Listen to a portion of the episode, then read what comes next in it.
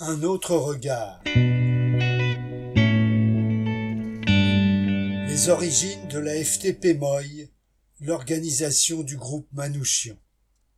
Lorsqu'en 1942, le Parti communiste lance la résistance armée avec les FTP Moy, les francs-tireurs partisans main-d'œuvre immigrés, il s'appuie sur les structures politiques des étrangers qu'il a mis en place dès les années 20.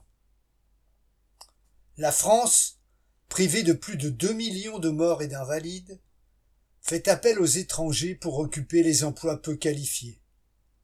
Chaque année, près de 200 000 personnes arrivent d'Europe centrale, d'Italie, mais aussi d'Espagne, d'Afrique. Elles fuient la misère, mais aussi pour les Italiens la répression du régime fasciste, pour les Juifs d'Europe centrale, les pogroms et les politiques antisémites. Le Parti communiste naissant est encore internationaliste et anticolonialiste. Il crée l'Union intercoloniale, qui défend les droits des peuples colonisés par la France, animée par Ho Chi Minh, qui sera le leader des communistes vietnamiens. En 1923, la Confédération générale du travail unitaire, animée par le PC, ouvre un bureau de la main-d'œuvre étrangère, MOE. Et dans la foulée, le PC crée une section du travail parmi les étrangers, qui autorise ses membres à s'organiser en sections par nationalité. Une dizaine de groupes de langues apparaissent, disposant d'une direction et d'un journal. Les juifs, d'abord membres des sections nationales, se regroupent à partir de 1927 dans une section juive, avec un journal en yiddish, la langue des juifs d'Europe centrale. Elle va vite devenir une des plus importantes avec celle des Italiens. Elles publient toutes deux un quotidien. La MOE changera de nom dans la France xénophobe des années 1930 pour devenir main-d'œuvre immigrée. MOI, MOI. Ces groupes créent au sein de leur communauté des réseaux denses d'institutions sociales, d'écoles, de mouvements de jeunesse, de théâtre, de chorales, d'associations sportives, qui sont des lieux de rencontre, de socialisation, dans lesquels les nouvelles et nouveaux arrivants trouvent les moyens de s'intégrer. C'est en passant par l'organisation arménienne de la Moye que Manouchian rejoint le PC. Les groupes se renforcent dans les années 30.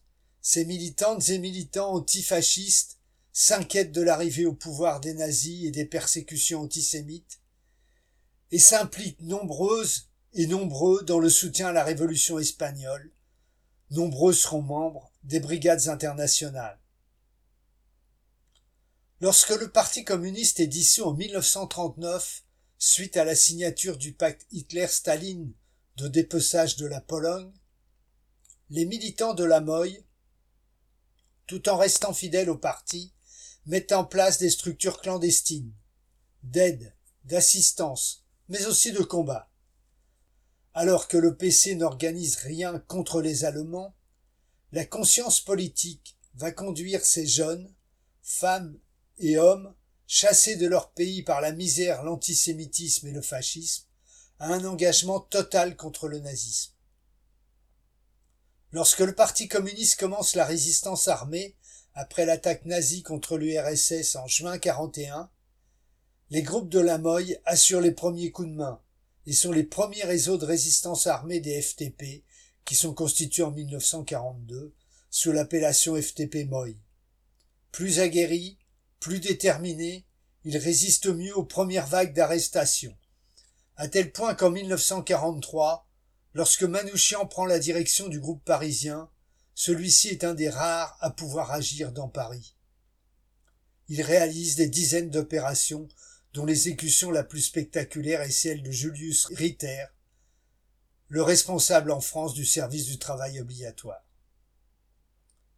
Dans les années qui ont suivi la libération, leur rôle dans la résistance a longtemps été méconnu, voire occulté, tant par la mémoire gaulliste que dans une certaine mesure par la mémoire communiste officielle, qui ne voulait que rien ne vienne ternir l'image tricolore du PC devenue PCF en 1943. Tout notre respect va à ces militantes et ces militants.